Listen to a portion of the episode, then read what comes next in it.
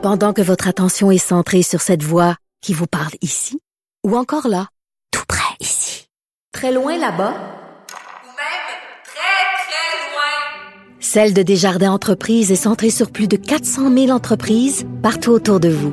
Depuis plus de 120 ans, nos équipes dédiées accompagnent les entrepreneurs d'ici à chaque étape pour qu'ils puissent rester centrés sur ce qui compte, la croissance de leur entreprise.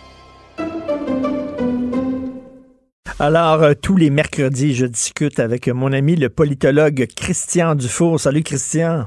Bonjour Richard. Qu'est-ce que tu en penses, toi, Christian, que le premier ministre a pris du temps dans son point de presse pour dire que la fée des dents, finalement, est un service essentiel? je trouve ça sympathique, l'allusion à la fée des dents.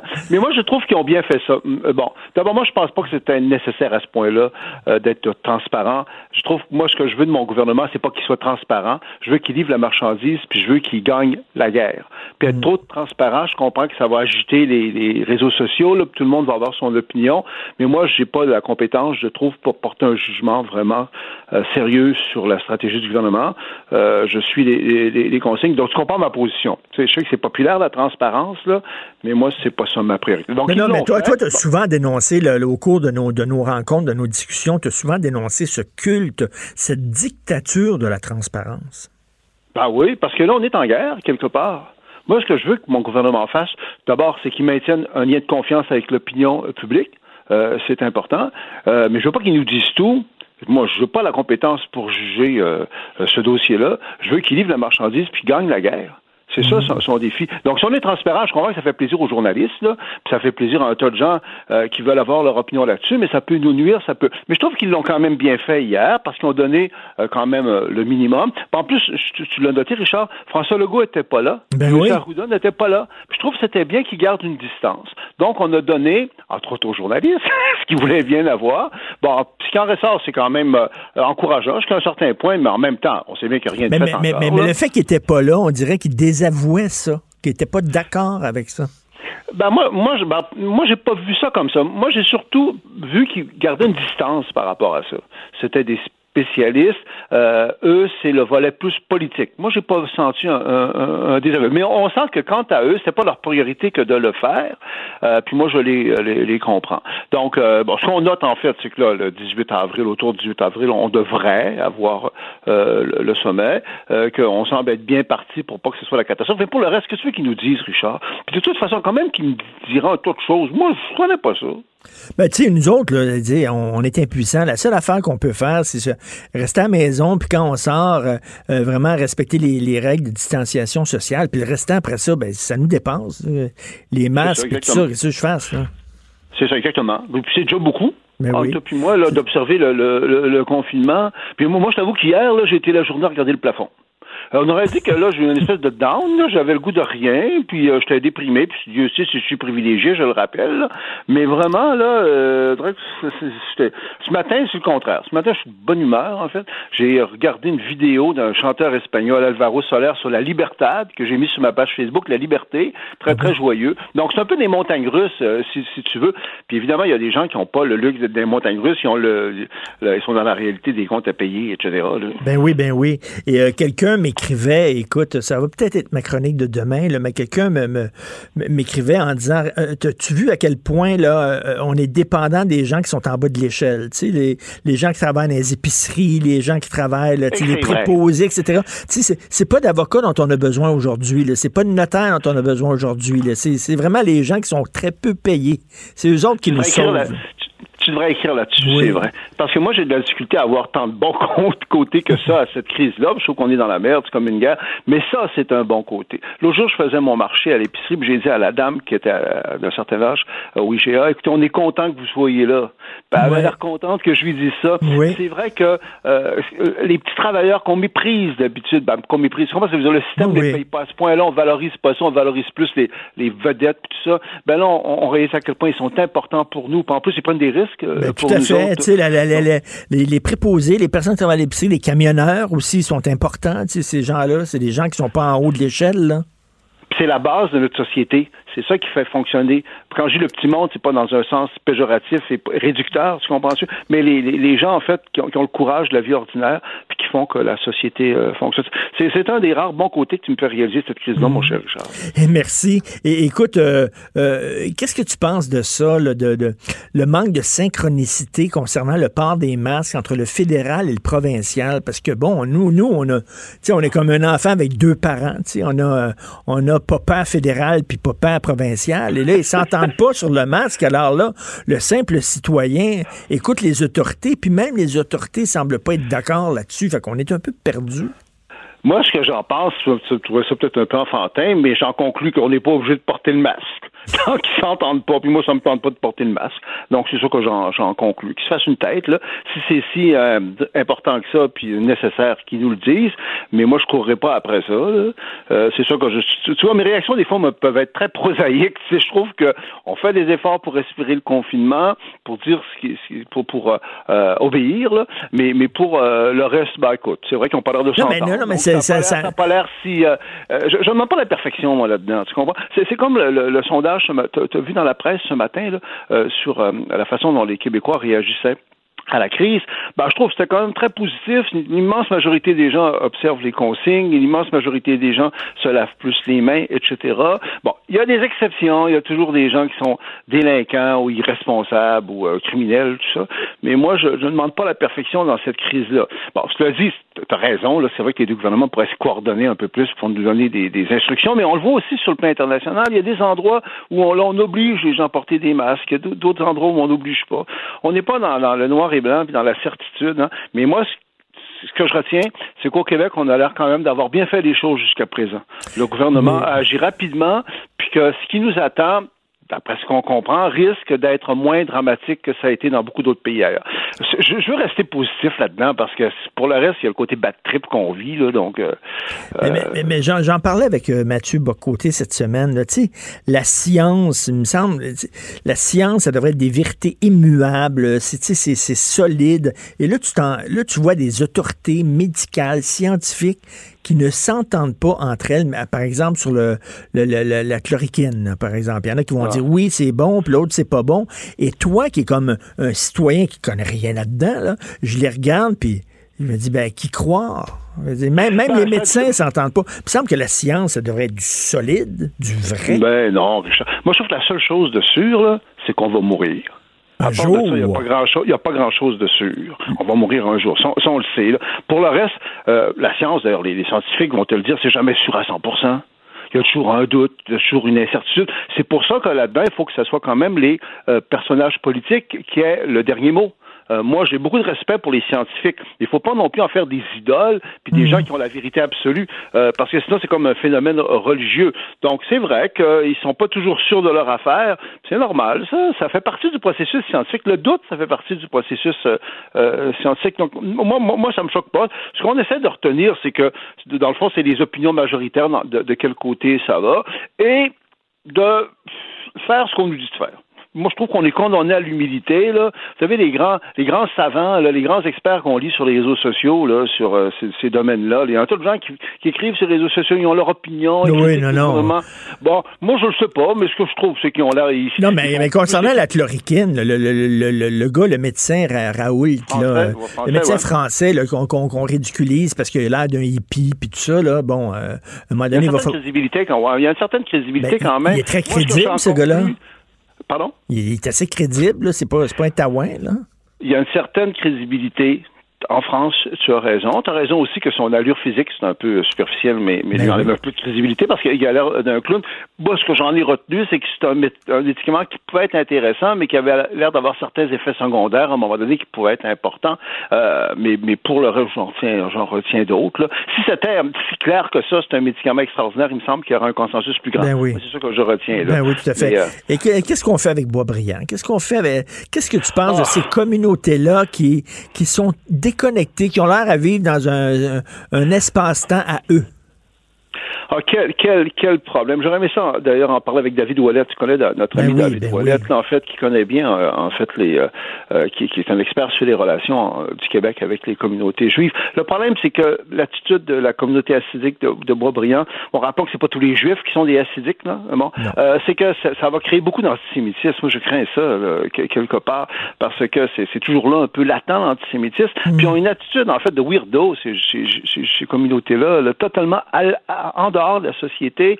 On n'a jamais voulu, en fait, les contraindre parce que, dans le fond, on voulait respecter ça. Puis ensuite, l'antisémitisme, c'est quand même le gros tabou dans la culture occidentale depuis l'Holocauste de la Deuxième Guerre euh, mondiale. Et là, quelque part, on récolte ce qu'on a semé. On, a- on les a tellement toujours laissé faire ce qu'ils voulaient faire, de façon quasiment extraterritoriale, parce qu'on sait qu'ils ont des euh, liens privilégiés avec les, les Juifs hassidiques de New York, euh, en- entre autres choses, ce qui nous inquiète, parce qu'on sait qu'à New York, il y a beaucoup de contamination. Ben oui. Donc, euh, donc c'est tout un, un gâchis, euh, cet élément-là.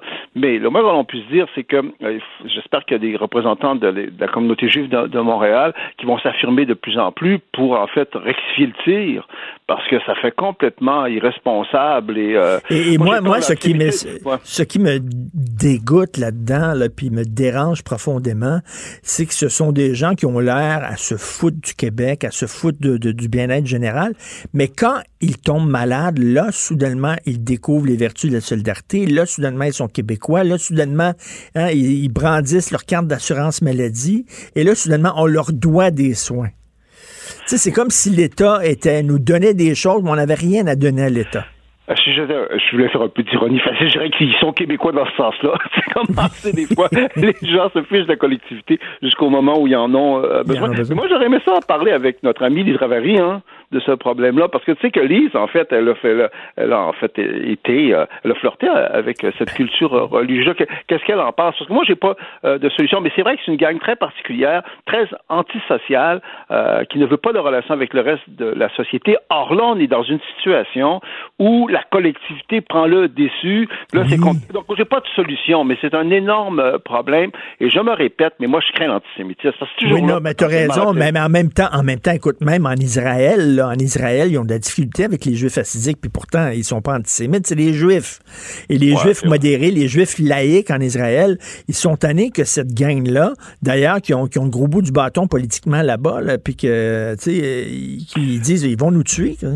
Non, non, non, c'est parce que ta liberté, même si on, on respecte beaucoup la liberté individuelle, la liberté religieuse, elle s'arrête là où commence en fait la sécurité des autres, des gens avec qui tu as des interactions. Dans ce sens-là, c'est- quand même un, euh, un- un point culminant là, de notre rela- relation avec euh, ces communautés-là. Mais quand même, moi, je veux quand même qu'on retienne plus, Richard, le fait que l'immense majorité des Québécois observent les consignes. Tu comprends? Euh, les, les Juifs hassidiques, c'est pas un nouveau, euh, un nouveau problème. C'est un problème vieux comme le monde, en définitive. Tu sais, les, les problèmes auxquels on est confronté, on est dans une société libérale, il y a beaucoup de liberté.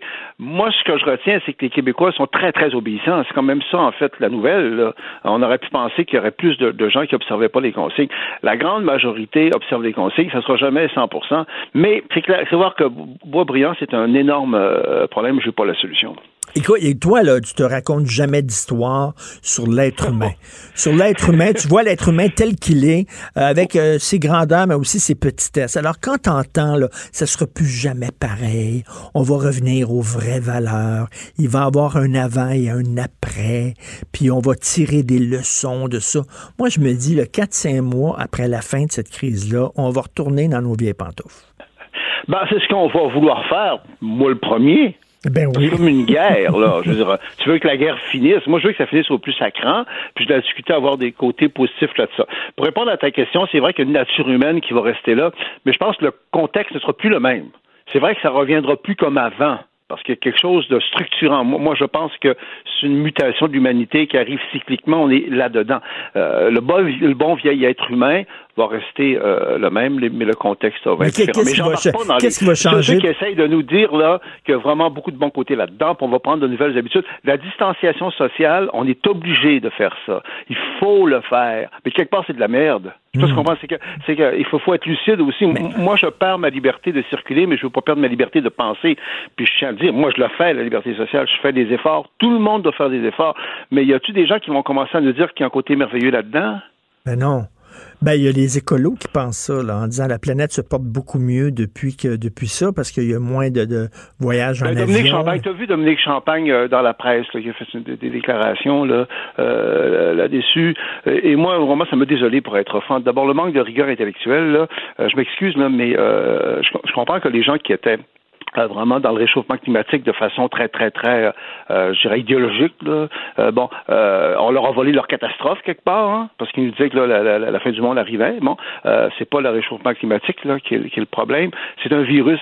Puis de faire le lien entre les deux, de dire que euh, la crise du coronavirus, là, c'est lié là, au problème écologique, c'est du gros charriage. Là. Euh, franchement, il y a eu Mais- le choléra avant, il y a eu la peste, il y a eu euh, taux d'autres choses. Et il y a- il y, a des gens qui, qui, qui, qui semblent accréditer l'idée, puis je veux pas prêter des choses à Dominique euh, Mm. Champagne parce que j'ai pas lu sa déclaration, qui, qui se dit bon ben là, ça peut être quand il peut avoir quand même des bons côtés en mesure que les gens vont apprendre, les gens, les gens vont être obligés de changer leurs habitudes. Eh, moi, j'embarque pas là-dedans. Il y a un tas de gens qui souffrent beaucoup, beaucoup Mm. plus que moi, que toi, actuellement. Là, c'est un drame. Mais, mais une fois, un une fois, drame. une fois que ça va être fini, les écolos vont dire regardez là, vous avez vous avez été solidaire pour lutter contre contre un ennemi qui menaçait l'humanité, qui était un virus. Ben là, il faut faire la même chose avec le réchauffement climatique. Il faut faire la même euh, preuve de la même solidarité. Je ne crois pas que ça va marcher comme ça. Je pense que le, euh, le réchauffement climatique, c'est un danger réel qui va rester. Là. Bon, c'est vrai qu'il y a des données scientifiques euh, qui sont incontestables, mais cette crise-là, à mon sens, discrédite de façon assez fondamentale les fanatiques, en fait, du réchauffement climatique. Ceux pour qui c'était devenu une religion. Tu sais, les ailés, là, les, les exaltés, là, ça les discrédite. Parce que, puis je dirais que de, de faire un lien, de faire un lien entre le réchauffement climatique, puis la crise écologique, puis le virus, je trouve que ça discrédite ceux qui le font, parce qu'il y a un manque de rigueur intellectuelle qui est trop évident là-dedans. Là, là, les deux dossiers sont là, là, mais de dire... de- on dirait qu'il y a des gens qui sont quasiment contents que la Ben, c'est ça, c'est ça, je le disais. On dirait que ça fait quasiment leur affaire. Regardez, on vous l'avait dit. Ouais, mais sauf que le problème, c'est que c'est pas ça qu'ils nous avaient dit. C'est pas le réchauffement climatique, là, le problème, c'est le virus, c'est le coronavirus, c'est la COVID-19. C'est un bon vieux virus, le problème.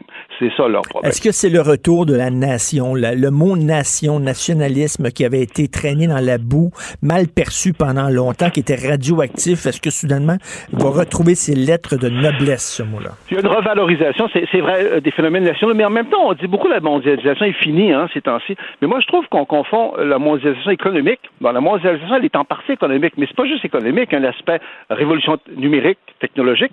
Hein, les GAFA, là, euh, Google, puis toutes les autres compagnies en profitent de la crise actuelle. On est tous sur les, ré- les réseaux sociaux. Puis un aspect identitaire aussi dans la mondialisation. Donc, pour répondre à ta question, c'est vrai que euh, ça démontre que les bonnes vieilles nations sont encore là. Et, et rappelons hein, euh, la réticence, la lenteur de gens comme euh, Emmanuel Macron puis Justin Trudeau à fermer les frontières, c'était irresponsable. Parce qu'eux, ils ont résisté, ils ont résisté, résisté parce que eux, la nation est devenue quelque chose de mauvais. Alors, dans ce cas-là, la nation, c'était bon. On en a parlé, toi puis moi. Il y avait un réflexe sain de fermer les frontières en disant, hey, là, on se protège. Comment ça se fait que Justin Trudeau et Emmanuel Macron ont tardé à ce point-là? C'est par entêtement idéologique. Exactement. Puis eux dévalorisaient trop la nation. Donc c'est clair que les nations sont, sont, sont présentes plus qu'avant. Au Québec, on le vit avec François Legault. Hein, la façon dont on a un gouvernement, on n'est peut-être pas indépendant, mais on a un gouvernement fort, on a un premier ministre fort. Donc, dans ce sens-là, il y a une revalorisation des nations, mais c'est pas la fin de la mondialisation, parce que la mondialisation, c'est plus compliqué que ça. Mais C'est- le rentêtement idéologique a quand même mis, euh, quand même menacé euh, notre sécurité puis notre santé. C'est incroyable. T'as raison, parce que moi, je pense que les idéologies, ça peut être utile, mais si tu, quand tu les pousses à bout, ça devient toujours absurde. Donc, c'est vrai que c'était pas responsable de faire ça. Pourquoi? Ils il voulaient pas, on va- on ils voulaient pas fermer, c'est une question de principe. Il fallait pas Ouais. fermer parce que ça correspondait pas à leurs convictions. euh, C'est clair que ce- cette crise-là, en tout cas, ça nous remet tous en, en question. Puis ça remet en question les dogmes. Je trouve pas qu'il faut être dans les dogmes ces temps-ci. Il faut être dans la survie. Moi, moi comme bien du monde, là, on essaie de, de s'ajuster au confinement. C'est des montagnes russes euh, émotives. On s'adapte. Bon, peut-être qu'on va trouver des bons côtés, mais quelque part, j'ai hâte que ce soit fini parce que c'est quand même du malheur plus que du, Ben oui. bonheur, cette affaire-là. Tout à fait, tout à fait. Écoute, euh, bonne fin de confinement, bon week-end et bon printemps malgré tout, puis on se reparle la semaine Oui, il fait prochaine. un beau soleil, puis il faut Oui. rester quand même. Il faut garder aussi la liberté de penser. On est peut-être on est peut-être empêché de se promener, mais euh, Est-ce que tu as mis, un petit arc-en-ciel dans ta fenêtre? Mais là, je t'avoue que je vois le soleil, je suis en plein soleil, je, suis- je suis juste à côté de ma porte. Non, il faut, faut- Hi- Hier, mais c'est bizarre, Richard, je vais finir là-dessus. Hier, là, j'avais le goût de rien. Je m'ennuyais. Moi, je m'ennuie jamais. J'avais le goût de rien. J'étais tanné. Aujourd'hui, je suis toute de bonne humeur. Ah oui, c'est les, hein? les, montagnes russes. Merci beaucoup, Christian. Bonne journée, bye. Hey, euh, Jonathan, sacré bonne chronique aujourd'hui. Le proté encore, parce que protéger nos aînés.